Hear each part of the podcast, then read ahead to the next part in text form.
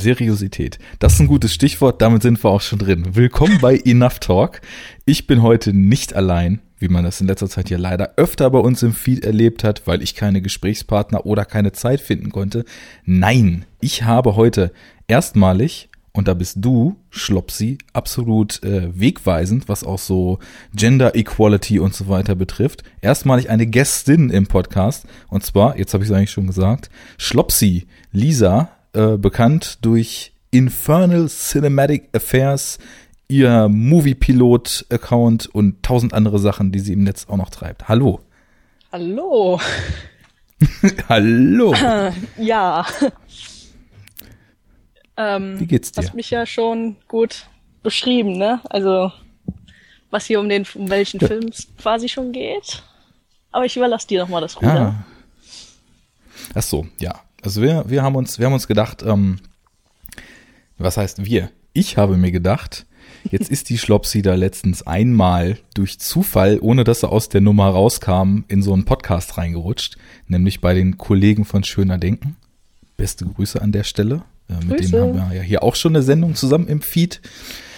Und ähm, wurde es da auf der Nippon Connection, wo ihr ja einen Haufen interessanter Sachen gesehen habt, dazu ja quasi genötigt, da mal eben nach dem Film kurz so deine Meinung einzusprechen.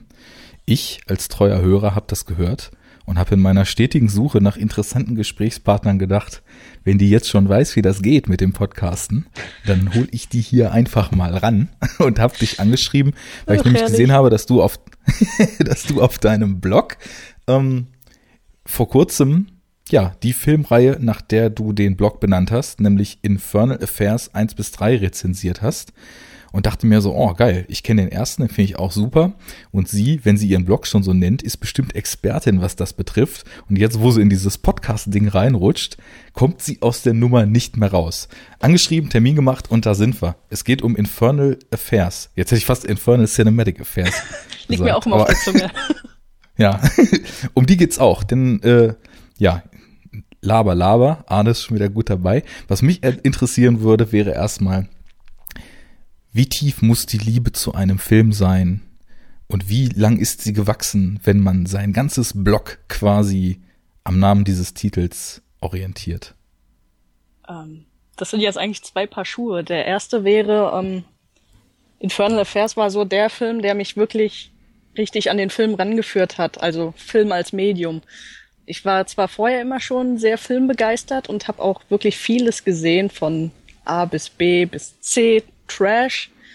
Ähm, aber Infernal Affairs war so der erste Film, den ich wirklich bewusst wahrgenommen habe, wie er Sachen anstellt und wie er mit Sachen umgeht, was er kann und was er und was Film halt wirklich ausmacht. Und ähm, so war es dann eben, dass ich den Film vor, naja, viereinhalb Jahren gesehen hatte. Und dann ist auf einmal so dieser Funke, dieser die Leidenschaft quasi aufgeflammt für Film und hat mich dann auch mehr so Richtung Asia-Kino geschubst.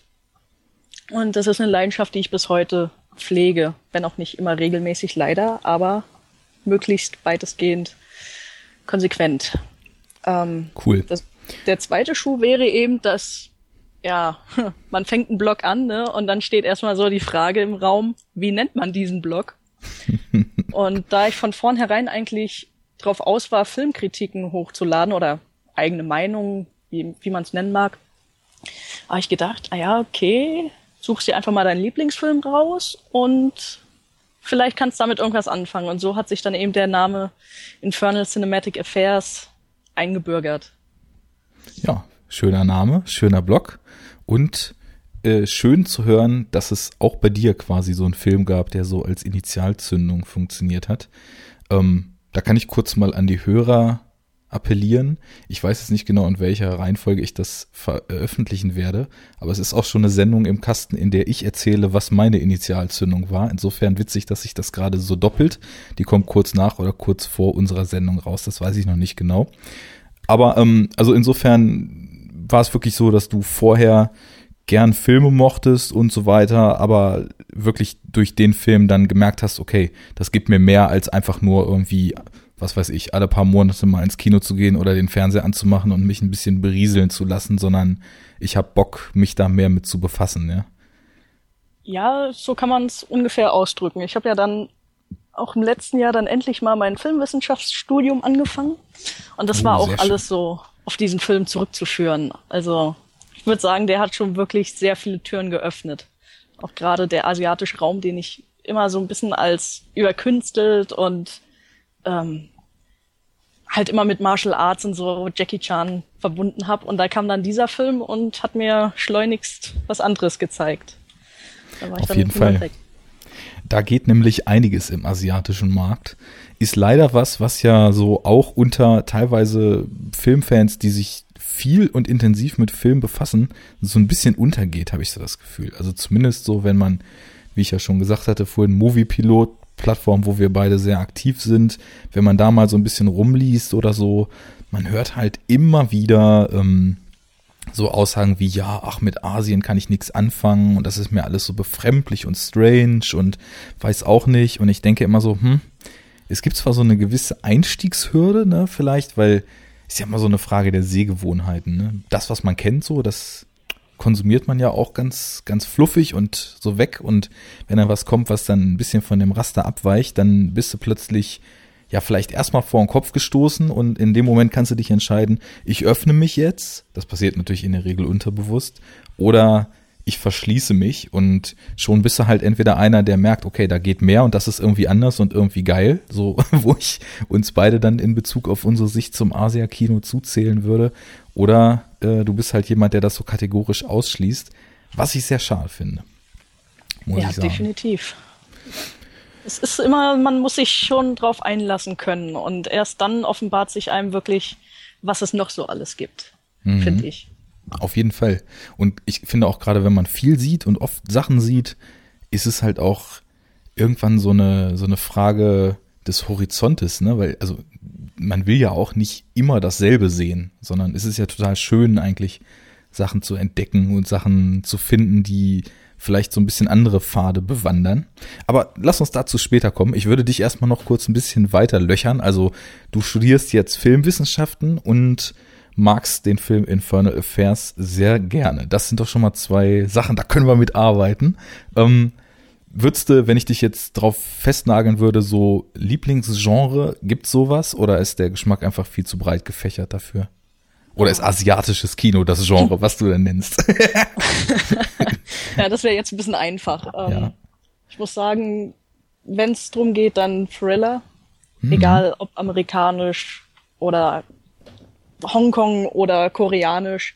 Ähm, es unterscheidet sich dann eben nur in diesen Facetten. Ähm, und seitdem ich koreanische Filme irgendwann mal entdeckt habe, sind es auch Dramen, die mir wirklich sehr, sehr gut tun. Vor allem die, die ein bisschen ähm, schwerer zu verdauen sind. okay. Also mal ein Beispiel, würdest du da schon sowas wie Binjip oder so zuzählen oder? Ja, wobei ich den jetzt gar nicht mal so schwer fand, sage ich mal. Ähm, einen gewissen also Humor emotional auch, ne? schwer. Genau. Ähm, mein Paradebeispiel wäre 21 Gramm Ah, okay, von jetzt. ähm, González Inarritu. Inarritu. Genau. Du kannst Mhm. es viel besser aussprechen.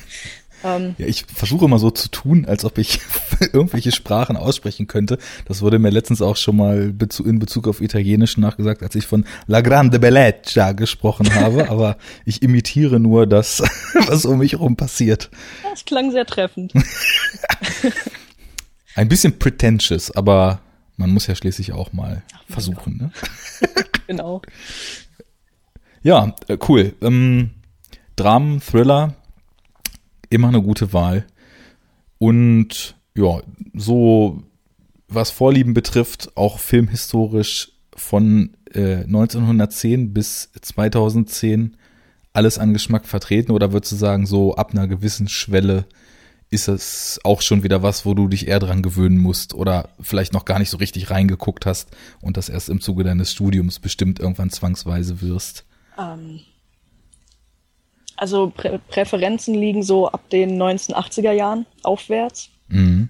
Allerdings ist schwer, weil ich kenne aus dem ähm, aus den vorigen Jahrzehnten kenne ich gar nicht so viel, auch wenn ich früher sehr viele Western geschaut habe. Mhm. und die auch immer noch sehr gerne sehe, ähm, bin ich da einfach nicht ganz so fit drin. Ja. Hab letztens beispielsweise Rashomon von Akira Kurosawa gesehen. Und ähm, wer die Meinung kennt, der weiß ja, oh, so ein Überfilm und dann Jetzt sitzt wirst du da. du ne? leider gerade zum Roboter. Enough talk! Nee, jetzt bist du kein Roboter mehr. Jetzt bin ich kein Roboter mehr. Okay. Ja. Alles klar. Dann setz noch mal ab, ab, ab, ab Akira äh, Kurosawa an. Okay, ähm, ähm, was hatte ich gesagt? Okay, ähm, vor nicht allzu langer Zeit hatte ich ähm, von Akira Kurosawa Rashomon gesehen. Und Ja. wer die Meinung kennt, der weiß ja, oh, so ein, so ein Überfilm, ne, so wegweisend. Und wenn du dann da drin sitzt, ne, mit deinen Kommilitonen und du dir so denkst, hm, ja, okay, äh, man kann schon verstehen, was die Menschen daran fanden, auch im historischen Kontext und alles. Aber dich spricht da einfach nicht so an, ne? Und dann denkst du dir so, hm, irgendwas mache ich hier falsch oder irgendwas macht der Film falsch und dann sitzt da und versuchst in diesem Konflikt ne, eine Lösung zu finden, aber es will nicht so recht. Und dann ist halt so die Frage. empfinden. Genau. Und dann ist so die Das ist aber auch Frage. so eine Sache, so mit Klassikern. Äh, du musst ja immer, also ich finde, ein Film muss irgendwie so eine Mitte finden. Der perfekte Film macht Spaß zu gucken, ist aber trotzdem gehaltvoll, meiner Meinung nach. Und Spaß definiere ich jetzt nicht als mit dicken Grinsen da sitzen, sondern Spaß definiere ich einfach als intensive Erfahrung, so, ne? Also er, er muss Ja. was auslösen beim Gucken und wenn man dann auch noch starke Themen darin findet, dann ist er eigentlich optimal. Und ich, ich kenne das witzigerweise auch mit Rashomon und äh, zum Beispiel ein anderer Klassiker, mit dem ich nicht so viel anfangen kann, ist Blow Up, wo ich auch sagen würde, die Themen, die da drin stecken, sind sogar exzellent aufgearbeitet, aber der Film gibt mir einfach beim Schauen nicht so viel. Und ein Film, der irgendwie nur in der Nachbearbeitung so seine Wirkung entfaltet, das finde ich dann schon schwierig, ne? So, Ja. wenn ich das vergleiche, zum Beispiel bei Blow Up jetzt, fast ähnlich, nur mit Audio anstatt einem Bild, ist ja Conversation von Coppola. Den finde ich zum Beispiel brillant, obwohl der genau gleich agiert. Da gefällt mir einfach so die Inszenierung besser und deswegen, mh, ja, in allen Ehren so der große Ruf und äh, das, was in Rashomon zum Beispiel mit Erzählperspektiven und so weiter gemacht wird und was da auch über individuelle Wahrnehmung, Erinnerung und Trübung durch Wiedergabe von Situationen zu einem späteren Zeitpunkt alles drinsteckt, ganz super. Keine Frage. Trotzdem habe ich totales Verständnis dafür, wenn jemand sagt, wie du oder wie ich, ähm, ist nicht so mein Film gewesen. Man kann es ja trotzdem anerkennen, dass er, dass er tolle Themen umsetzt und muss trotzdem nicht unbedingt in Begeisterungsstürme verfallen. ist, ist auch so, also da kann ich vollkommen unterschreiben. Wunderbar. Ich sehe schon, die Wellenlänge passt. Dann äh, Frage-Antwort-Spiel gleich vorbei. Nenn mir doch noch mal einen Film, der dich im letzten Jahr so richtig vom Sitz geballert hat.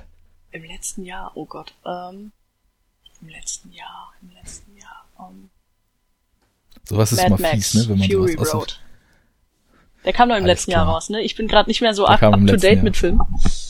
Ähm, der hat mich mächtig umgehauen. So, wenn Ja. du, wenn du im Kino sitzt, sitzt, ne, und du quasi das Gefühl hast, schon die, den Staub zu fressen, der auf der Leinwand da produziert wird, das ist, war schon ein cooles Gefühl, also, ja, auch wenn ich die anderen Mad Meinung, Max mit der Filme halt nicht gesehen hatte, ne, aber der war, Aha. der hat gerockt. Mit der Meinung bist du nicht allein. Wobei ich da natürlich auch etwas anders drüber denke, aber das ist hinreichend bekannt und soll jetzt nicht weiter Thema der Sendung sein. Alles klar. Wir schließen daraus. Du stehst auf Thriller, auf Asia-Kino, auf Action, die gut gemacht ist. Und insofern denke ich mal, die Grundlage, um Infern Infernal Affairs zu besprechen. Und quasi Drama vergessen. Passt auch gut, ne? Ja, das passt auch gut, denn äh, wenn es einen Film gibt, der perfekt all diese Elemente kombiniert, dann könnte es doch der sein, dem wir uns jetzt widmen wollen. Ähm, fangen wir vielleicht einfach mal so ein bisschen damit an. Also, ja, ich, ich kann mir überhaupt gar nicht so richtig ein Bild machen, wie populär dieser Film eigentlich ist. Ich weiß es nicht. Ähm, also, wenn ich mal so gucke, ist die Anzahl an IMDb-Bewertungen, ist die ausschlaggebend? Dann sind es mit 90.000 Bewertungen wahrscheinlich schon relativ viele, oder? Wenn ich jetzt mal so. Ja, ja, doch, kann man sagen. Na gut. Das bekannteste, was man erstmal immer nachgucken könnte, wäre so ein neuerer Nolan oder so, ne? Die liegen so bei 1,7 Millionen Bewertungen. Hm. Ich glaube, der Film hat einen gewissen Popularitätsschub bekommen, dadurch, dass ähm, ihn von, von, von Scorsese ihm ein, ein Remake, ja, kann man jetzt sagen, gegönnt oder aufgedrückt wurde. ich weiß nicht, was treffender ist. Ich auch nicht. Ähm, es ist ja immer so, bei asiatischen Filmen, die werden ja immer nur bekannt, wenn entweder auf dem DVD-Cover steht, der Lieblingsfilm von Quentin Tarantino aus Jahr XY oder die Vorlage zu dem amerikanischen Remake so und so. Ja. Und ich glaube, bei dem Film war es ähnlich, oder? Ich glaube, bei dem war es dann das Remake. Ja, doch. Ich müsste jetzt mal meine DVDs rauskramen, aber ich glaube, es steht sogar drauf. Bin mir aber nicht hundertprozentig sicher. Aber es ist Und halt schon traurig, ne, wenn damit Werbung gemacht wird, immer. Und dann so das Original ein bisschen und dann Teppich gekehrt wird. Aber gut. Das sind leider die Labels, die die Leute brauchen anscheinend. Ich ja. weiß es nicht. Ähm, nichtsdestotrotz, ähm, der Film ist von 2002 und also auf meiner DVD stand nix, denn ich habe die Edition, die noch rausgekommen ist, bevor überhaupt Departed in 2006 oder wann das war gedreht wurde oder 2008 sogar, weiß ich gar nicht mehr genau. Ähm, kam hier in Deutschland Infernal Affairs 2004 erst raus, obwohl er in Hongkong 2002 angelaufen ist. Naja, es dauert ja immer so ein bisschen, aber wo wir auch später noch zu kommen, wenn man sieht, was diese Hongkong-Leute alles runterdrehen und was für ein Bruchteil davon nur hier in Deutschland ankommt, dann können wir wahrscheinlich sogar froh sein, dass der Film hier angekommen ist. Ja. Wobei jetzt auch gesagt werden muss, dass der Film in Hongkong dann doch sehr, also extrem populär ist. Also er, wenn man mal auf ähm, lovehkfilm.com guckt, ist ja so die Anlaufstelle Nummer eins für mich, ähm, was Hongkong-Filme betrifft dann führt er schon regelmäßig die, ähm, die ähm, Leserlisten an, welche Filme jetzt mhm. wirklich am besten sind aus dem Land und ja, da, da kann man sich dann doch nicht beschweren.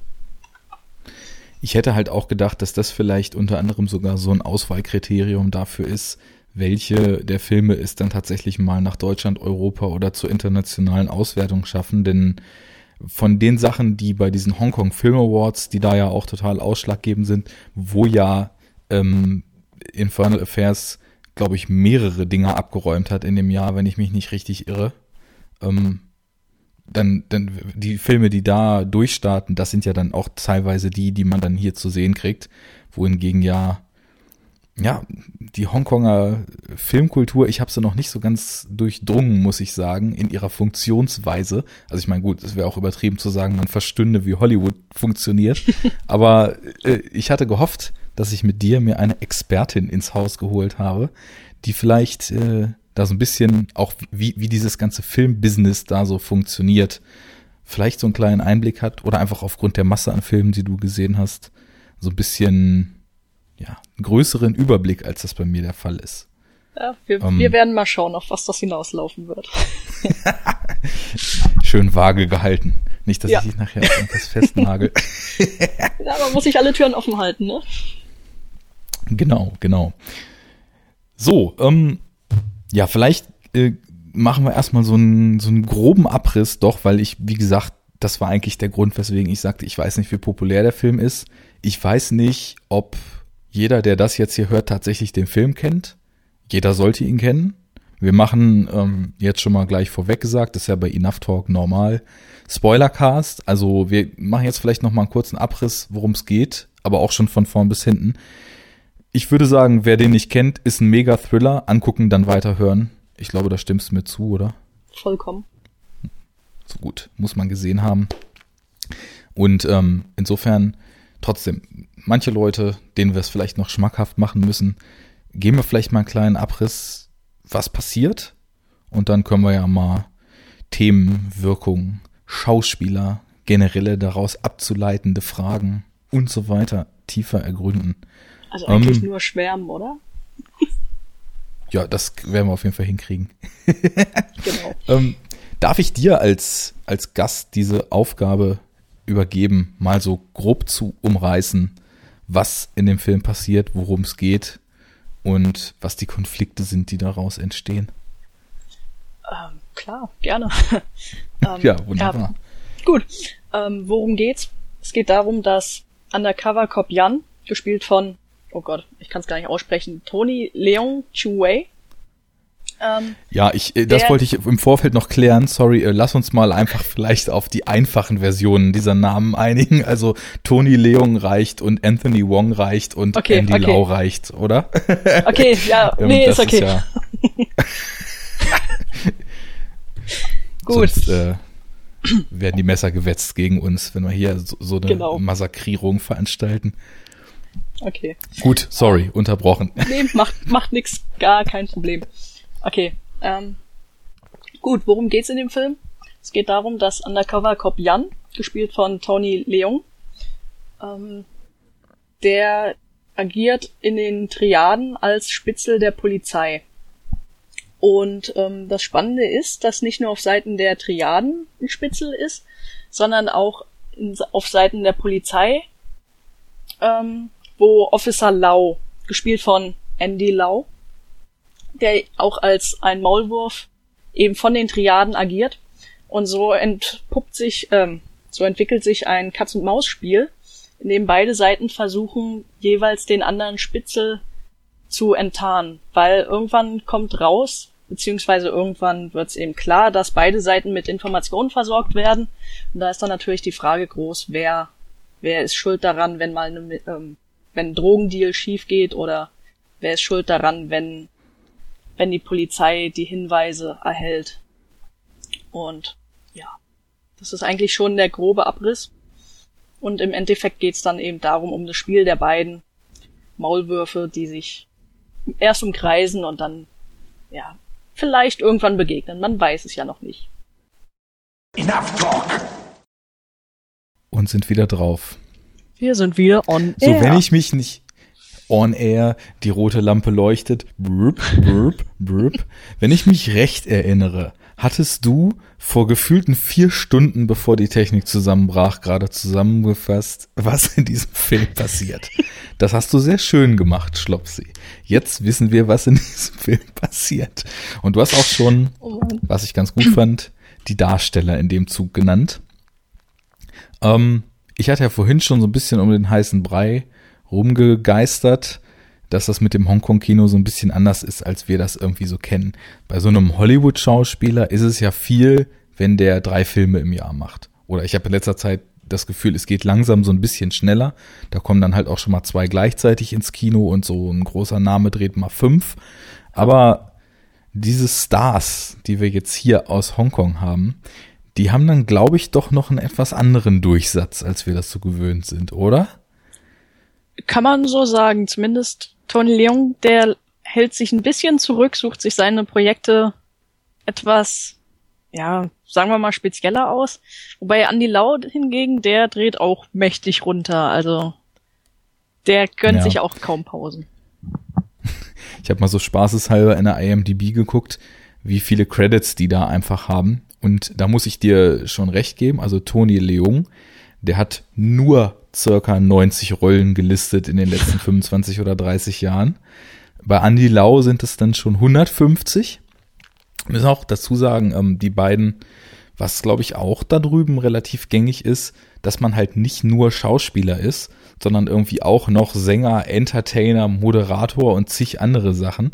Also Andy Lau und Tony Leung sind ja beide auch so Cantopop-Artists, wenn ich das richtig in Erinnerung habe. Ja. Und dementsprechend populär, weil ja, das ist glaube ich auch so eine eigene Welt, dieser Cantopop. Der Sowieso. wirkt ja auch am, am Anfang, wenn man sich diesen Film so nähert, würde ich sagen, kann es schon Momente geben, wo die Musik einen etwas befremdlich anmutet und dann vielleicht auch auf Anhieb erstmal so ein bisschen rauswirft. Aber ich finde es mittlerweile, nachdem ich, was weiß ich, 30, 40 Hongkong-Filme gesehen habe, sowas von genial und sowas von charmant, wenn dann der absolute Kitsch-Pop abgefeuert wird.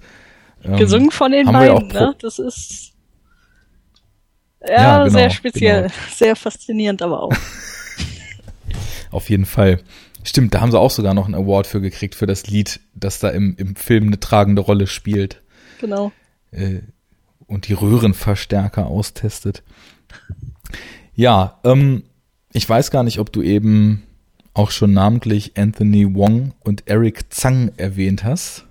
Das überlasse ich dir. Würde ich mal so, ja, das, die, die würde ich mal so neben den beiden äh, Hauptdarstellern oder neben, nennen wir so ruhig ab jetzt mal die zwei Maulwürfe, würde ich die dann so noch als die ja zwei weiteren fast Hauptrollen noch äh, oder oder wichtigsten Nebenrollen zumindest einstufen. Anthony Wong, der ja also na, in der IMDb mit knapp 200 Rollen gelistet ist und ähm, auch so für Leute, die sich da auf dem Gebiet vielleicht schon ein bisschen durchgefuchst haben, sicherlich aus dem ein oder anderen Johnny Toe Film, vor allem Exiled ähm, und ich glaube für Running on Karma hat er sogar mal einen Award gewonnen, bekannt sein dürfte. Ich finde, es ist ein super prägnanter Typ, der hat so eine undurchsichtige Ausstrahlung irgendwie. Ja, der hat auch so eine Grundcoolness, ne? Du siehst ihn und denkst dir, boah, der ist, der hat's drauf. Absolut. Das ist sowieso so eine Sache. Ich, ich glaube, es wird viel mehr sich auch auf, auf Präsenz verlassen dort und auf, also wenn, so Emotionen kommen ja häufig so eruptiv, aber die Schauspieler sind auch so auf ihre eigene Art total anders da, als man das so aus dem westlichen Kino kennt.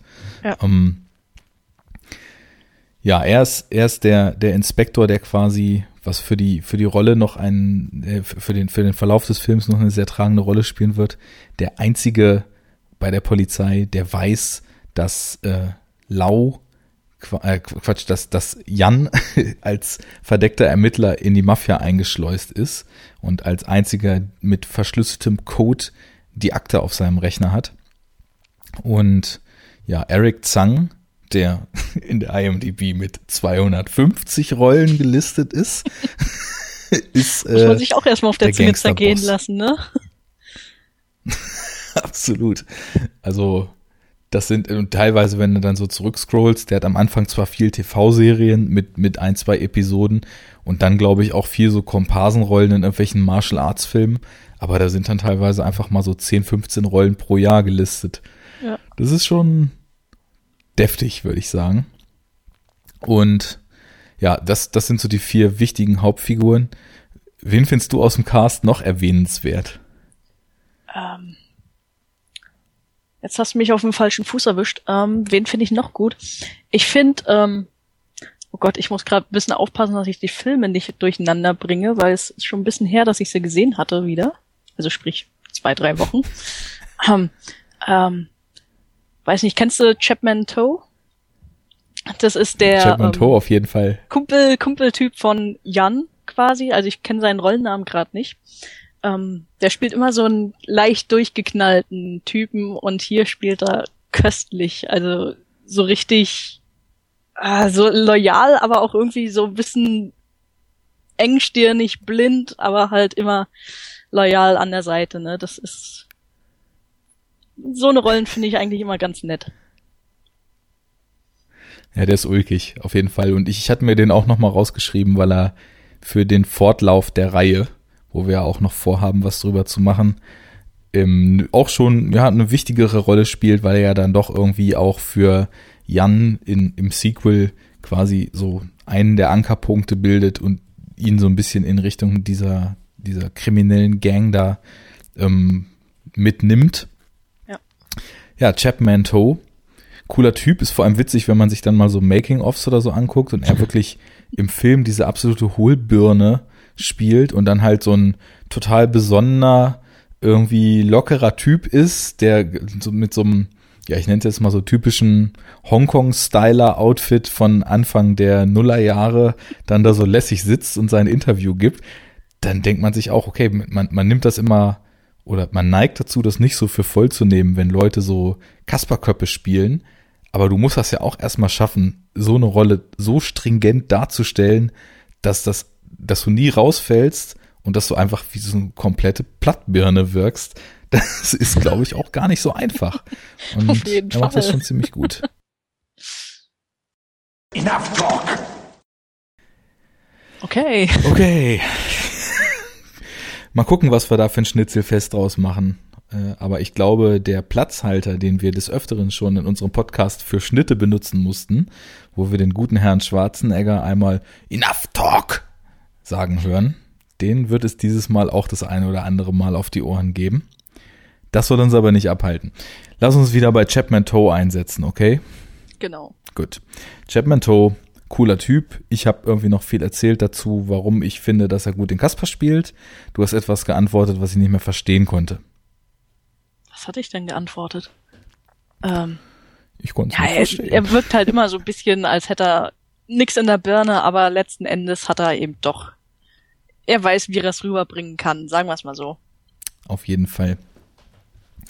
Ja, und ansonsten vielleicht noch, weil die eben später auch eine größere Rolle spielen werden. In den Flashbacks haben wir Edison Chen und Sean Yu als die jungen Versionen von Lau und Yan. Das äh, ist mir dann auch erst beim Schauen des zweiten, den ich noch nicht kannte, bevor ich ihn jetzt mal gesehen habe, aufgefallen, dass das dann tatsächlich auch die gleichen Schauspieler sind in Teil 1, in den Polizeiakademie Flashbacks. Ja. Und ja, damit wir irgendwie wenigstens noch mal zwei weibliche Darstellerinnen nennen. Es gibt auch noch Kelly Chen und Sammy Cheng, die, die, äh, die Psychiaterin von, jetzt muss Jan. ich überlegen, von Jan spielend. Und Mary, die später anscheinend auch irgendwie noch eine größere Rolle spielt. Genau. So, also, klasse besetzt mit absolut namhaften Hongkong-Leuten. Ich meine, äh, Tony Leung ist ja vor allem aus den Wonka Wai-Filmen bekannt. Wie du schon sagtest, ne, die, die bedachte Rollenauswahl, glaube ich auch eher so das, was man in Hongkong vielleicht als Arthouse klassifizieren würde. Und ja, auch generell so, ne? Also, ja. ist auch meistens in den Wonka Wai-Filmen vertreten, die ich mag, weil Wonka Wai-Filme mag ich entweder sehr oder überhaupt nicht. Und Willkommen im Club. okay, äh, welche sind's denn bei dir?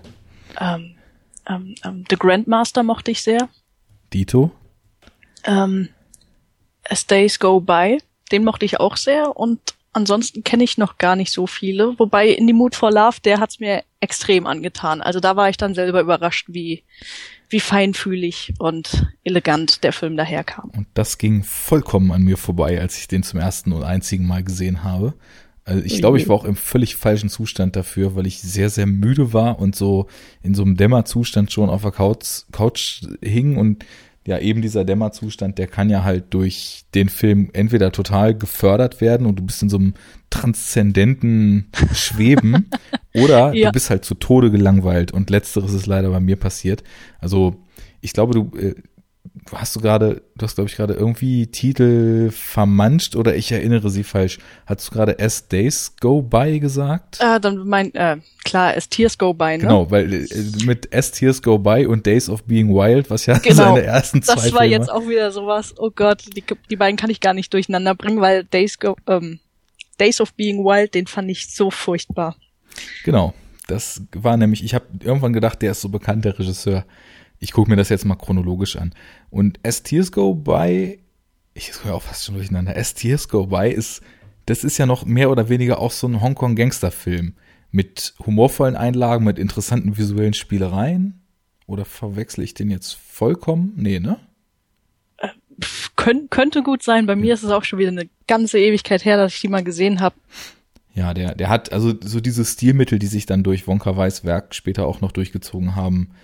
Diese verwaschenen Slow-Mo-Filter, was immer so ein bisschen hackend aussieht. Ja. Äh, Farbfilter drüber. Also das war schön und da war ich richtig, richtig gepusht und dachte, boah, wenn der Debütfilm von ihm schon so genial ist, dann muss ja was kommen. Und dann kam direkt Days of Being Wild hinterher, wo T Tony Leung ja, glaube ich, auch einer von diesen zwei Männern, die die Frau halt scheiße behandeln in dem Film ist.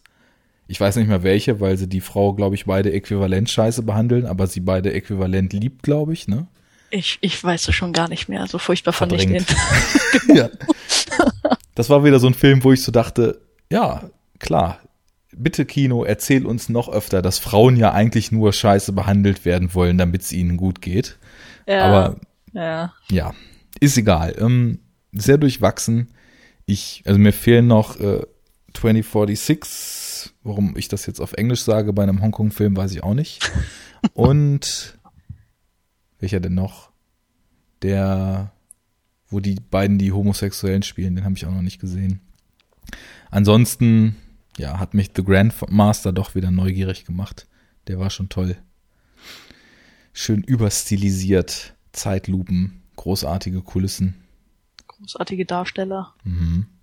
Wo wir wieder bei Tony Leung wären, ne? Ja. Ich, ich finde sowieso so himmlisch, wie er immer diesen melodramatischen Blick drauf hat. Unbedingt. Das Damit wickelt er mich so schnell um den Finger und das ist auch wieder hier bei Infernal Affairs so, ne? Er blickt einfach und du siehst schon sein Leid, was er durchlitten hat und bist einfach hin und weg von dem Charakter. Ja, absolut. Ähm, und, und das spannt direkt was auf, wo ich erstmal drauf kommen wollte. Diese Story hat halt eine totale Tragweite und es greift so schön mit den Figuren ineinander, weil man hat das ja häufig so, dass irgendwie ein Film sich stark über Plot definiert, aber egale Figuren hat oder man hat total diepe Figuren und hohes psychologisches Drama, aber es passiert eigentlich nichts, sondern es geht halt nur um deren Innenleben. Und in Infernal Affairs ist das halt total geil verzahnt, meiner Meinung nach. Denn dieses doppelte Maulwurfspiel, das macht ja schon so ein Spannungsfeld auf. Das ist ja eigentlich eine Situation, die zur Eskalation und zur Explosion quasi prädestiniert ist. Und dann hat man aber diese beiden tollen Schauspieler, die beide irgendwie, ohne dass es überhaupt so groß ausformuliert wird, es wird ja immer nur so angedeutet, was deren Historie ist, aber die beide so total ihr Päckchen zu tragen haben. Und genau das, was du gerade meintest, als er dann in einer seiner großartig gefilmten Treffen auf dem Dach mit Inspector Wong ähm, erzählt, er macht das jetzt schon seit zehn Jahren, er ist fertig, äh, er will, er will raus aus der Sache, er will endlich aus diesem Undercover-Ding aussteigen. Da, ja, er vermittelt einfach so eine Tragik und so eine Schwere dabei. Man glaubt dem das sofort, so durch die ganze Performance. Ja, definitiv. Und das, das Coole ist ja an den Filmen, wenn man die mal komplett gesehen hat, wie die dann auch ineinander übergreifen. Ne? Also der zweite Teil, der dann quasi die Vorgeschichte zeigt und man allerdings auch ohne dieses Vorwissen schon genau weiß, was er durchlitten hat. Also man kann sich ja trotzdem schon vorstellen. Und dann sieht man es aber im zweiten Teil nochmal so richtig deutlich vor der Kamera. Das ist auch so ein richtiges. Deswegen erachte ich den Film auch so als wertvoll, sagen wir es mal so. Er ist so er muss es nicht zeigen, um das dem Zuschauer zu vermitteln. Und das finde ich ganz, ganz groß. Das zum einen, und ich würde jetzt deinen Satz nochmal aufgreifen, er, er, muss nicht zeigen, was passiert ist, um es zu vermitteln. Und was er auch ganz, ganz großartig macht, er muss nicht aussprechen, worum es geht, um es uns zu vermitteln. Denn auf der einen Seite erzählt er uns trotzdem das mit, was er nicht zeigt. Das sind so diese Auslassungen, die er sich halt traut. Das ist super. Auf der anderen Seite das ist mir jetzt, ich, ich habe den jetzt zum zweiten Mal erst gesehen, ist mir aufgefallen, so in der ersten Viertelstunde oder in den ersten 20 Minuten, wo dieses ganze Setting etabliert wird, das ganze Build-up und du auch die ganzen Figurenkonstellationen dir selbst erschließen musst, weil es eigentlich dir nicht so wirklich auf die Nase gerieben wird, was da los ist, das ist ein Meisterstück, was visuelles Erzählen betrifft. Also definitiv. Der, der Film, der steigt ja erstmal schon mit einem unglaublichen Tempo und einer unglaublichen Schnittdynamik auch ein, was ich super finde, weil ich glaube, also sowohl in meinem normalen Filme gucken als auch hier im Podcast in meinen kleinen Solo-Sessions die letzten Male habe ich fast nur noch dran rumgemäkelt, dass den Film, den, den Film, die ich so rezensiert habe, Tempo, Dynamik, Aufbau fehlte. Und da war so erfrischend, diesen Film jetzt zu sehen, weil du bist sofort drin und er läuft, ne? Und das, das hat Energie irgendwie. Das, das ist richtig ja. schön. Ist mir auch. Ich kurz, das, das ist ein ganz, ganz heikler Vergleich, aber lass, bevor du in wütende Tiraden ausbrichst, lass ihn mich erst erklären.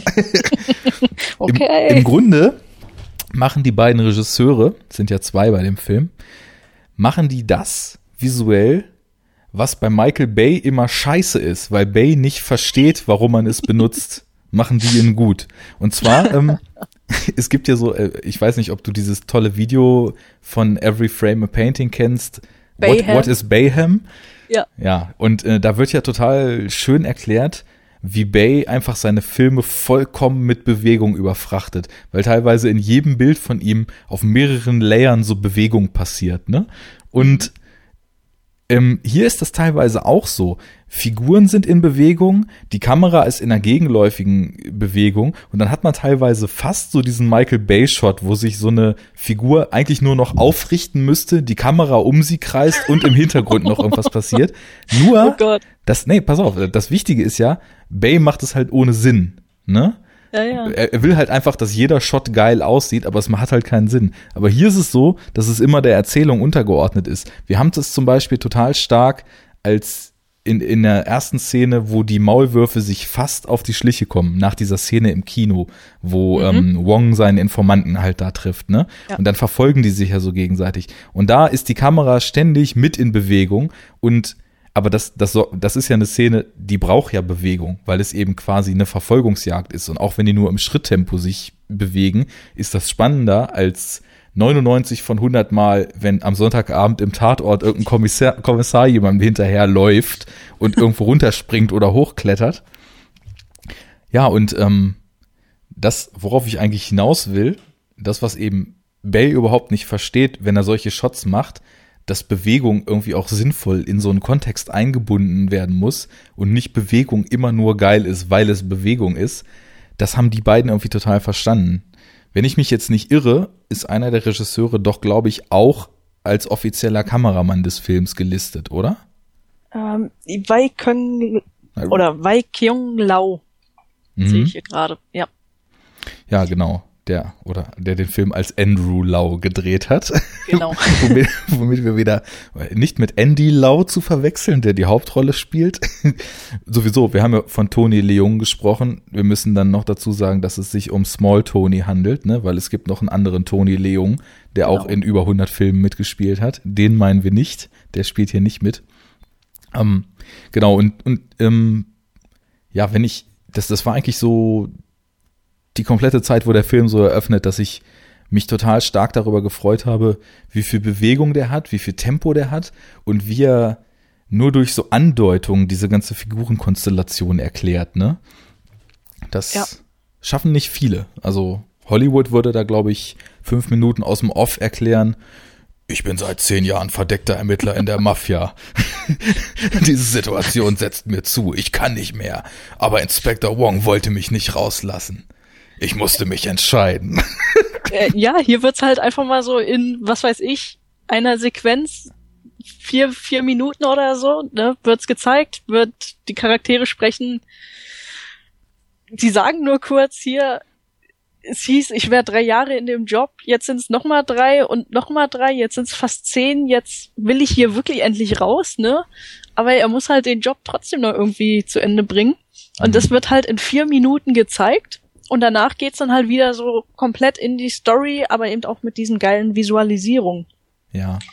Eine Szene, die ich Hammer fand, war ähm, der Drogendeal, Auf wo dann so Fall. Schnitt gegen Schnitt war. Ich weiß nicht, ob du das im Kopf hast, wo ähm, ähm, Officer Lau, also Andy Lau, ähm, mit dem Telefon, wo er versucht, ähm, seinem Boss, gespielt von Eric Zhang, ähm, Hinweise zu übermitteln, wo die Polizei gerade steht, ne? Und Jan, der versucht mit der Wanze, die er am Fenster montiert hat, und dann mit den Morsezeichen zu wieder zu verhindern, dass eben dieser Deal stattfindet. Und da war auch mit der Kameraarbeit und den hektischen Schnitten, das fand ich so cool gemacht, weil das wieder so eine extrem intensive und packende Atmosphäre geschaffen hat, ne? Ja, und Kannst- alles greift ineinander. Genau. Das sind wieder Form und Inhalt, die halt total Hand in Hand gehen. Weil ich meine, das Setting ist ja alles andere als gewöhnlich, dass quasi auf beiden Seiten jemand sitzt, der quasi falsch spielt und versucht der anderen Seite zu ermöglichen, das jeweilige zu verhindern und ja, dann, dann eben auch über so falsche Fährten sich erst so nach und nach erschließt, was da eigentlich passiert. Man denkt ja zum Beispiel, gerade nachdem man die Geschichte von Jan gehört hat, dass der einfach nur total nervös ist, weil er immer mehr Angst hat, enttarnt zu werden, bis sich dann irgendwann rausstellt, dass er mit dem Finger halt über dieses kleine Mikrofon Morsezeichen sendet und dann die ganze Zeit darüber kommuniziert, was jetzt gerade passiert und wie die Planänderungen sind. Und das in die andere Richtung dann eben auch so passiert. Total gut. Also diesen, diesen großen Deal, äh, diesen Drogendeal, da habe ich wirklich irgendwie mir einfach nur gedacht, das ist so, was so Thriller betrifft und so, so eine Art von Szene mit das Coolste, was ich auf dem Gebiet bis, bis jetzt überhaupt gesehen habe, weil da passt einfach alles und da ist, der, da ist halt kein Gramm Fett zu viel drauf, ne? Also je, jeder Schnitt, jede Einstellung, jedes Frame muss da sein, aber es ist halt keins da, was überflüssig ist, was man rausnehmen könnte, ne? Ganz genau. Ich muss auch gerade nur schon wieder dran denken und krieg hier schon wieder diese Gänsehaut, ne, wenn ich nur an diese Szenen denke. Das ist schon ganz großes Kino. Auf jeden Fall. Was ich ähm, auch ganz witzig finde in dem Film, und da wollte ich mal hören, wie du das so findest, weil ich glaube, es ist etwas, was man vielleicht noch am meisten in dem Film als so ein bisschen reingeflanscht oder artifiziell oben drauf gesetzt äh, kategorisieren könnte. Der Film kommentiert sich und das, was die Figuren tun, ja quasi die ganze Zeit selbst, indem ähm, Laus Frau ja Autorin ist und quasi eine Geschichte schreibt über einen Typen mit ja total übertrieben irgendwie 27-fach gespaltener Persönlichkeit und äh, quasi damit ja so ein bisschen auch äh, diese, von dem sie nichts weiß, diese Doppelexistenz und Doppelidentität ihres Mannes so kommentiert. Ja. Findest du, das passt gut? Es ist tatsächlich so ein Punkt, wo man sich drüber streiten könnte. Ich find's, ähm, ich find's so ein bisschen ausgleichend. Du hast auf der anderen Seite eben bei Jan die ähm, äh, Psychiaterin, wo er dann immer sein Herz ausschüttet. Und hier ist es eben umgekehrt, dass es die ähm, seine Frau, also von Andy Lau, ähm, die Frau, dass dieses so ein bisschen kommentiert. Ich finde es eigentlich man gewöhnt sich irgendwann dran, wenn man den Film so zwei, dreimal gesehen hat, finde ich. Ähm, ich finde es gar nicht mal so schlecht, weil es vermittelt halt auch wieder so diese, diese ähm, Position, in der Lau steckt. Er ist ja dann irgendwann, macht's bei ihm ja auch Klick und er denkt sich, will ich eigentlich noch Maulwurf sein oder will ich jetzt Polizist sein? Weißt du, das ist ja auch wieder so dieser Konflikt und ich glaube, da ist es nochmal, wodurch wodurch diese Position nochmal so ein bisschen der, ähm, ja, der Korken angezogen wird. Also, dass es sich nochmal ein bisschen zuspitzt. Mhm. Um das dann auch wirklich dem Letzten nochmal zu verdeutlichen. Ja, das ist, für mich fühlt die sich irgendwie dann auch schon wirklich so ein bisschen stellvertretend für manche Sachen so im Hongkong-Kino an. Ich habe so das Gefühl, das wird alles dort so ein bisschen spontaner gemacht. Und bei, bei so einem Story-Arc, da denkt man sich, glaube ich, auch einfach so, ja, lass das mal reinmachen, so, dann, um noch so ein bisschen Bewusstsein dafür zu schaffen, was hier passiert. Und dann wird da auch nicht weiter drüber nachgedacht. Ich, ja. also, weil ich habe irgendwie das Gefühl, diese, diese Filme sind so weniger verkopft als das, was man so aus dem Rest der Welt oder, naja, aus der westlichen Welt zumindest so in den letzten Jahren kennt. Irgendwie spontaner und ja, ohne das so auf die Goldwaage zu legen. Coole Idee, nehmen wir rein, alles klar, nächster Shot, so, ne? ja, in etwa. Kommt mir so vor. Ähm, ja, überhaupt, äh, das, das, das hast aber jetzt schon einen schönen Aspekt angesprochen. Der Film lebt ja auch so stark von diesem inneren Konflikt in den Figuren. Und also es ist ja nicht nur das Setting, dass es einfach irgendwie eine dauerhafte Gefahr gibt, dass es ihnen an Kragen geht, sondern ja, dass die eben auch einfach äh, nicht so richtig wissen, ob sie eigentlich auf der richtigen Seite stehen und auf welcher Seite sie überhaupt stehen. Ähm, ja. Ähm, ähm, ähm, siehst du, ich bin schon sprachlos, weil der Film ist einfach so gut gemacht. ähm, klar, das klingt jetzt immer so, oh, hier Meisterwerk, ne? Ich kann jetzt auch nichts anderes mehr sagen als Meisterwerk. Aber der Film ist halt wirklich so von der ersten Minute an finde ich, dass man mit den Konflikten auch konfrontiert wird und sich das dann immer weiter zuspitzt. Ähm, da ich ja auch so ein insgeheim kleines Fangirl bin von Tony Leung, ne, muss ich jetzt mal hier zu Protokoll geben. Musst du kein Geheimnis draus machen. Okay. Ähm, ich finde, er spielt so fabelhaft. Hatten wir ja vorhin auch schon mal drüber gesprochen.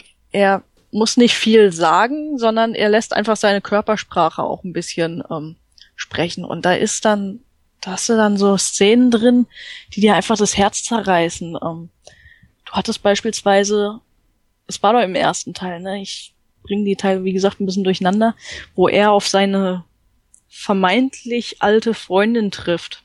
Ja, Mary.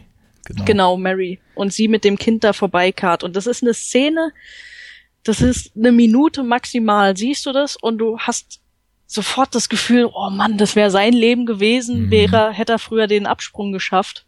Und das erzählt auch wieder so viel über diesen Werdegang. Ne? Es ist nicht einfach nur, oh, der hat jetzt ein Kind, hm, schade, dass er da nichts von weiß wahrscheinlich, sondern Genau. das sagt ja total viel über das Leben in diesen Strukturen aus. Und da wird auch halt einfach passiv so viel erzählt. Ne? Das, das finde ich halt auch so schön, diese, wollte ich vorhin noch sagen, diese Gebrochenheit, die er schon in sich hat und dieser Druck, dem er kaum noch standhält.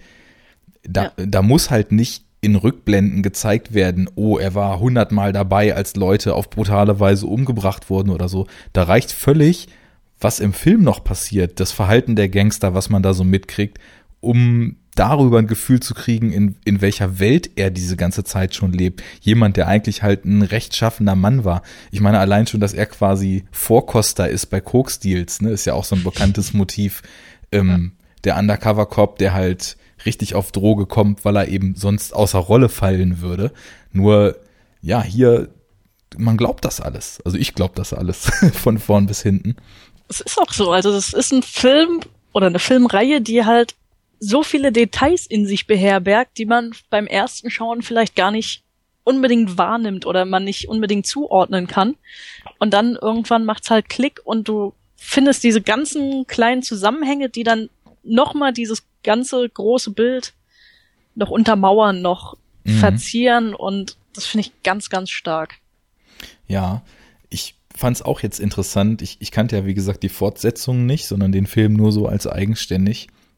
Und ich habe mich sowieso schon oft auch, also ich meine, ich bin auch, äh, ich würde sagen, schon so mittel bis gro großer Johnny Toe-Fan und kenne von dem vielleicht auch so irgendwas zwischen 10 und 15 Filme mittlerweile.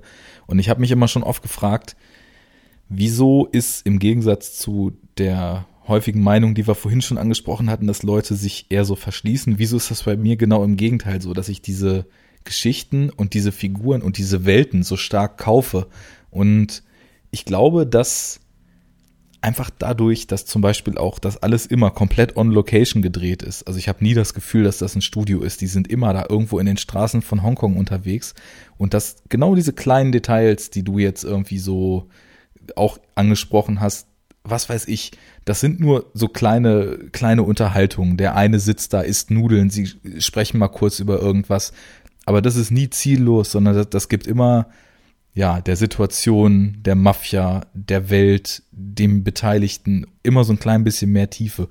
Und ich glaube insgesamt auch so mit, mit diesem Hongkong als Kulisse, mit diesem sehr wirtschaftlichen, aber doch total treffsicheren Erzählen, kann man einfach super gut reingesaugt werden. Und dann dazu halt auch noch diese Bilder, ne? Also das haben wir, glaube ich, noch nicht genug gelobt, weil das ist teilweise ja wirklich episch, was die da für Bilder zeichnen. Vor allem im ersten Film fand ich bis jetzt. Definitiv. Allein das, der Ausblick vom Dach, ne, wenn du dann mal auf Hongkong so im Hintergrund runter guckst, das ist schon irgendwie, hat mir die Stadt auch ein bisschen schmackhafter gemacht. Ja, ich glaube, das ist eh eine spannende Welt. Also ist ja auch total witzig, äh, dass wir jetzt, so wo wir gerade so, müssen wir ein bisschen ausholen, wir nehmen ja jetzt an einem Tag auf, an dem sich entscheiden wird, ob England weiter und oder UK weiter zur EU gehören will und sprechen über eine Filmreihe, in der es auch noch so eine kleine Geschichtsstunde darüber geben wird, wie Hongkong die Unabhängigkeit von UK erlangt hat. Also ist eine schöne Koinzidenz, so Ja. viel aber nur am Rande. Was ich eigentlich sagen wollte, ich glaube, Hongkong ist auch einfach ein total krasser eigener Kosmos. Also Definitiv. weiß ich nicht, das, ja, die, die Geschichte mit dieser Besatzung und ja, der Kampf um die, um die Eigenständigkeit, die aber jetzt ja irgendwie durch China doch nicht richtig da ist, weil die ja, wenn ich das richtig mitbekommen habe, ständig versuchen, diese Souveränität von Hongkong mittlerweile wieder einzuschränken. Ist, glaube ich, so einer der seltenen Orte auf der Welt, die so ein ganz, ganz starkes Eigenleben haben, was man wahrscheinlich auch einfach mal atmen müsste. Also ich würde da auch gern mal hin, muss ich sagen. Das war auch was, was ich dich fragen wollte, ob du schon mal da warst, warst als großer Hongkong-Fan. Leider noch nicht. Aber es steht ganz oben auf der Bucketlist. Sehr gut. Mm. Genau, da fällt mir noch ein, und äh, keine Sorge, auf die Frage gibt's keine richtige oder falsche Antwort. Gibst du dir eigentlich, wenn du solche Filme guckst, die volle Dröhnung Lokalkolorit und gibst dir Originalton mit Untertiteln oder greifst du dann auf die deutsche Fassung doch eher zurück? Ähm.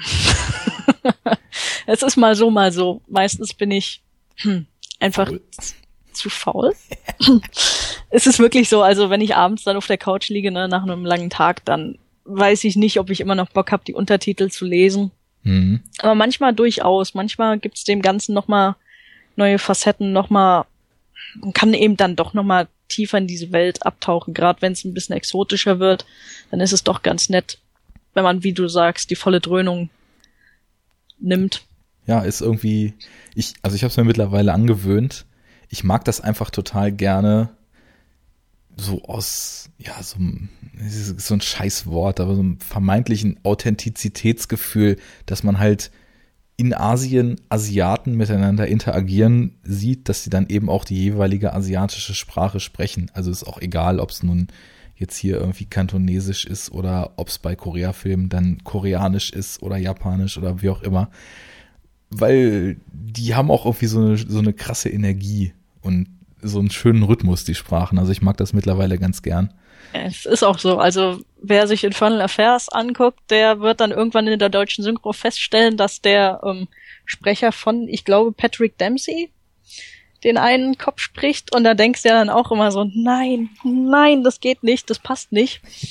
Und das dauert dann halt tatsächlich ein bisschen länger, bis man sich an diese Gegebenheit gewöhnt hat, aber gut, ist dann halt wirklich so, entweder man schaut's O-Ton oder nicht, kann ja jeder selbst immer entscheiden. Klar. Ich merke nur immer so eine, so eine sehr, sehr stark ausgeprägte Untertitelphobie, so generell bei Deutschen, weil man hier einfach in Synchroland Nummer eins ist, glaube ich. Ja. Und deswegen ist auch einfach sowas aus Interesse. Also ich bin sowieso, ich, ich gucke gern O-Ton, würde aber niemandem da irgendwas vorschreiben wollen oder niemanden missionieren wollen, aber ich finde es immer einfach interessant, so sich da mal drüber auszutauschen. Und es war jetzt dann eben auch, ich habe es jetzt dann von DVD geguckt, ich kannte den Film nur aus dem Fernsehen halt und habe mir dann irgendwann nochmal so für die Sammlung zugelegt. Hätte ich mal gewusst, dass jetzt eine wundervolle Blu-ray-Sammler Edition von der Trilogie rausgekommen ist. Hast du dir die geshoppt? Ich hab die hier Okay. stehen. Sehr schön. Das, das passte nämlich zeitlich mit deinen schriftlichen Reviews so gut. Da dachte ich mir schon, die Schlopsi, die hat bestimmt zugeschlagen Ja, oder ich habe zuschlagen einfach lassen. mal angefragt und die Ja. haben dann gemeint, ah ja, hier passt und da konnte ich dann natürlich nicht widerstehen. Wie könnten sie dir auch, wenn dein Blog schon heißt, wie die Filme verwehren, Ganz genau. dass du über sie schreiben darfst? Mehr Liebe geht, glaube ich, nicht unter Bloggern. Auf jeden Fall. Ja, ist doch schön, wenn man auch mal äh, als Muster sowas Feines kriegt und nicht immer nur irgendwie komisch beschriftete Dinger ohne Hülle. Ja, ähm, kam ich auch, glaube ich, vom Gedanken her nur drauf, weil ich es jetzt echt total witzig fand, wie sich gerade so in der äh, Cowton City Police Force halt total viel englische Ausdrücke in das Kantonesisch eingeschlichen haben. Also da hörst du ständig halt yes, no, sorry, thanks, sir, stand by, signal, entrace und irgend Ja. sowas zwischendurch, während die sprechen. Und da habe ich mich dann eben auch gefragt, ob Sprache ist ja immer so im Wandel, ob durch diese lange Besatzungszeit vielleicht einfach recht viel Englisch in den City-Slang da so Einzug gehalten hat und ob sich das vielleicht auch jetzt wieder rückentwickelt zu Zeiten, wo die Briten dann eben nicht mehr da sind. Weißt du da mehr? Ich weiß darüber leider gar nichts, aber wenn sich das einmal so gesetzt hat, sage ich mal, dann kann, ist schon davon auszugehen, dass ein bisschen Englisch noch in der Sprache überleben wird. Aber das ist nur Spekulation meinerseits. Also ich kenne mich da jetzt auch nicht wirklich aus. Jo. Feine Bilder. Als ähm, nach der total krassen Szene auf dem Dach, wo dann Inspector Wong stirbt und es dann diesen Shootout gibt mitten auf der Straße und Jan und Chapman Toe, dessen Rollenname uns entfallen ist, im Auto fliehen, was ja sowieso eine total starke Szene ist, wie er Ja. da blutet am Steuer und immer weiter ins Delirium kommt und aber irgendwie noch, ich weiß nicht, total berührende Sachen sagt. Sich erst nichts anmerken lässt und Ja. so und man denkt noch, oh, alles okay und dann merkst du es halt auch erst. Ja, genau. Und in seiner tumben Art dann, dann doch irgendwie vielleicht sogar mehr Menschlichkeit als alle anderen hat, weil er es einfach so direkt rauslässt. Ja. Naja, dann bauen sie ja diesen Unfall und dann sind da so ein paar Gegenlichtaufnahmen, wo ich wirklich an diesen Twitter-Channel One Perfect Shot denken müsste, weil man sich jede davon einfach nur einrahmen könnte und an die Wand hängen könnte. So, äh, Tony Leung steigt gegen die untergehende Sonne aus dem Auto, ist nur so eine schattige Silhouette. Das Auto qualmt, glaube ich, vorne noch, weil sie in diesen Ja. Graben gefahren sind. Ah, Da geht das Cineastenherz auf. Es ist auch so, ich muss auch schon wieder gerade mächtig grinsen, weil ich die Bilder nur zu gut vor Augen hab. Ja. Und das ist einfach atemberaubend. Ja. Passt auch total gut in den, in den Fluss des Films wieder so rein. Weil ich hatte ja vorhin schon lange geschwärmt, wie er halt eröffnet und so viel Tempo hat. Nach dem Drogendeal wird das ja so ein bisschen rausgenommen. Was aber nicht heißt, dass das nicht alles bewusst inszeniert wäre, weil ich weiß, es sind so viele schöne Motive auch zwischendurch, wie ähm, Lau einmal die Polizeistation verlässt, die Treppe runtergeht und hinter ihm hängt so ein Gemälde von einem Schachspiel an der Wand, ne? Und ich dachte so, wie, wie cool das eigentlich so ein Metasymbol im Film ist, was das beschreibt, was da gerade passiert, weil es ist ja ein total krasses Schachspiel, wo einer einen falschen Move machen müsste und sofort Schachmatt gehen würde, weil sie halt alle so mit dem Feuer spielen. Definitiv. Und ja, dann, dann, dann ist so das, das Timing zwischen Action-Szenen und ruhigen Szenen, Charaktermomenten, wobei sich die Charaktermomente auch in die Action-Szenen ziehen. Also da, das greift auch alles so geil ineinander. Oh ja. Das ist einfach total gut. Kann ich nie anders sagen. Es ist einfach, ja. Ich glaube, wenn man, wenn man den Film mal gesehen hat und man sich wirklich drauf einlässt, dann kann man das auch nachvollziehen, wie wir hier gerade so diesen Film abfeiern. Ja, Es ist einfach mega. Ich finde, man muss Qualität auch als solche kennzeichnen. Und ich glaube wirklich, ähm, so von den Hongkong-Filmen, die ich jetzt gesehen habe, gut, die alten John Woos, da geht auch teilweise nichts drüber, aber ich, ich sehe schon Infernal Affairs, glaube ich, auf einer Stufe so mit, mit Hardboiled und The Killer, die, falls jemand in unserem Podcast später eingestiegen ist, ich auch schon mal mit zwei Gästen ausführlichst besprochen habe. Da könnt ihr mal im Archiv wühlen. Ja, coole Sache. Was hast du noch auf dem Herzen zu dem Film? Zu den Figuren, zu ihren Ah. Konflikten? Ähm, der Film zeichnet einfach ein richtig geiles Psychogramm. Also es ist, ähm, ja, ich, ich will mich eigentlich nicht nochmal wiederholen, weil wir haben es ja wirklich schon zur Genüge jetzt ähm, ähm, durchgekaut, aber ähm, ich finde gar nicht mal so die Action-Szenen so, die sind schon großartig, die sind schon cool geschnitten, aber hier ist halt wirklich so diese Charaktere, die so, oh, jeder Schritt ist, wie du schon sagst, jeder Schritt kann tödlich sein, jeder Schritt, du merkst einfach, wie sie dann selber immer denken und überlegen, oh, was kann ich machen, was, wie muss ich jetzt auf diese Situation reagieren? Gerade wenn man dann seinem Boss gegenübersteht und man gerade wirklich das Gefühl hat, ertappt worden zu sein, aber man kann auch alles machen, es ist schon einfach richtig, richtig hammermäßig in Szene gesetzt auch und wie du schon sagtest vorhin, es ist kein Gramm Fett zu viel dran. Jede Kameraeinstellung, jeder Frame, alles passt. Und ja, da sprichst du noch was Schönes an. Das wäre, glaube ich, auch das Letzte, was ich noch dazu sagen würde. Konflikt mit den jeweiligen Bossen ist ja auch so ein Ding. Also gerade Eric Zhang als Sam, der eben da diese, ja, wohl scheinbar ziemlich stark die Fäden im Kokainhandel ziehende Gang, Mafia, Bande, äh, whatever man sie auch nennen will, anführt. Und als er dann sich sicher wird, weil dieser Deal schiefgelaufen ist, einen Maulwurf in den eigenen Reihen zu haben, was da teilweise für Situationen entstehen, als er dann auf der Suche ist und wie quasi Jan als, als letzte Option, um nicht sofort aufgedeckt zu werden, sagt, ja, ich, ich nehme das selber in die Hand. Und im Endeffekt ja beide Maulwürfe dann quasi die Aufgabe übertragen kriegen, sich selbst zu enttarnen, was natürlich zu noch einem total anderen Spannungsfeld führt, weil sie ja im Endeffekt so, sie müssen zeigen, dass sie was tun, sie müssen aber von sich selbst ablenken, was ja dann auch bei den Gangstern zumindest den Effekt hat, dass der Falsche dran glauben muss, ne? Ja. Das Ja, das, wie, wie das Leben so spielt, ne? ja, ist eine, ist eine, ist eine schön fiebrige Grundstimmung, die da so draus entsteht. Und das ist eigentlich auch das, was für mich Thriller ausmachen. Also klar, Car Chases und Shootouts sind eine geile Sache, wenn sie cool inszeniert sind. Nichts dagegen. Äh, Thriller-technisch, es darf auch mehr zur Sache gehen. Ich verweise da mal auf Granaten wie Raid 2 oder so.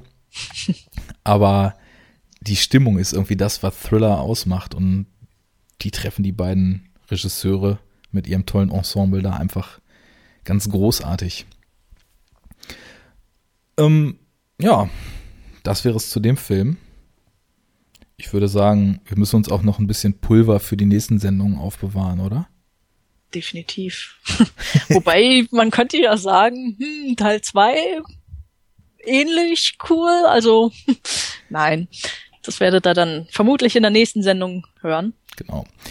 Denn wir sind ja schließlich nicht bei, ähm, wir sagen nur das, was gesagt werden muss, sondern wir sind ja bei Enough Talk.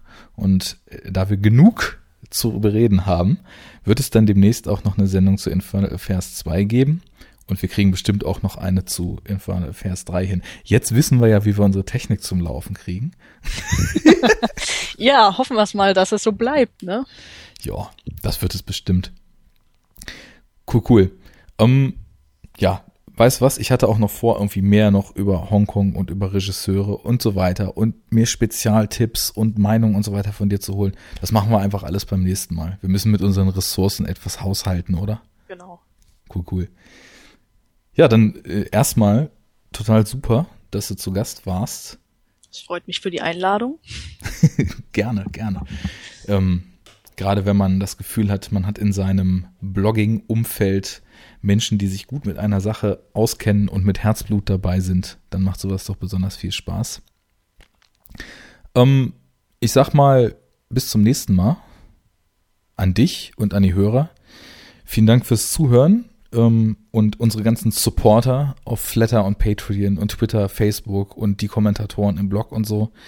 Vielen Dank. Ihr habt es drauf. Gerne ähm, mehr davon. Vor allem Kommentare freuen wir uns. Würde mich natürlich jetzt auch interessieren, wie der Film so allgemein wegkommt. Also ruhig mal auf enoughtalk.de gehen oder uns antwittern und äh, mal ein bisschen die Meinung in die Tasten hauen dazu. Viel, viel wichtiger ist aber, deinem Blog folgen, Schlopsi. infernalcinematicaffairs.wordpress.com Da gibt's feinste Reviews und allerlei andere schöne Sachen. Ich würde mich freuen, den einen oder anderen von euch mal zu lesen. Fein. Genau. Strengt euch an, Hörer. Gebt Feedback. Das ist gern gesehen. Und dann sind wir raus. Einen schönen Tag noch. Ciao. Enough talk! Warte mal. Ich hab. Oh, Mist, Mist, Mist, Mist. Okay, ähm, warte mal, nochmal ganz kurz Stopp. Enough talk! Ja, wenn dir irgendwas durch den Kopf geht, lenk uns dahin. Äh, falls, ich, falls ich dich überlabere, äh, lautstark rebellieren, dann neige ich nämlich manchmal so ein bisschen zu. Äh, ich bin okay, ich bin eher die Schweigsame, deswegen. Zum Schweigen habe ich dich nicht eingeladen. Warte, wo ist der Ausknopf hier? Nein. Enough talk! ja, also keine Panik, einfach nur mal so ein bisschen Filmgeschmack und Film, wie du so zum Filmfan ge geworden bist, so ein paar Minuten und so kannst du erzählen. Das ist nämlich, wir wollen die persönliche Note. drin. Ja, ja, kann ich, kann ich ver verstehen. Oh Gott, schon wieder nervös hier. Nein, Seriosität.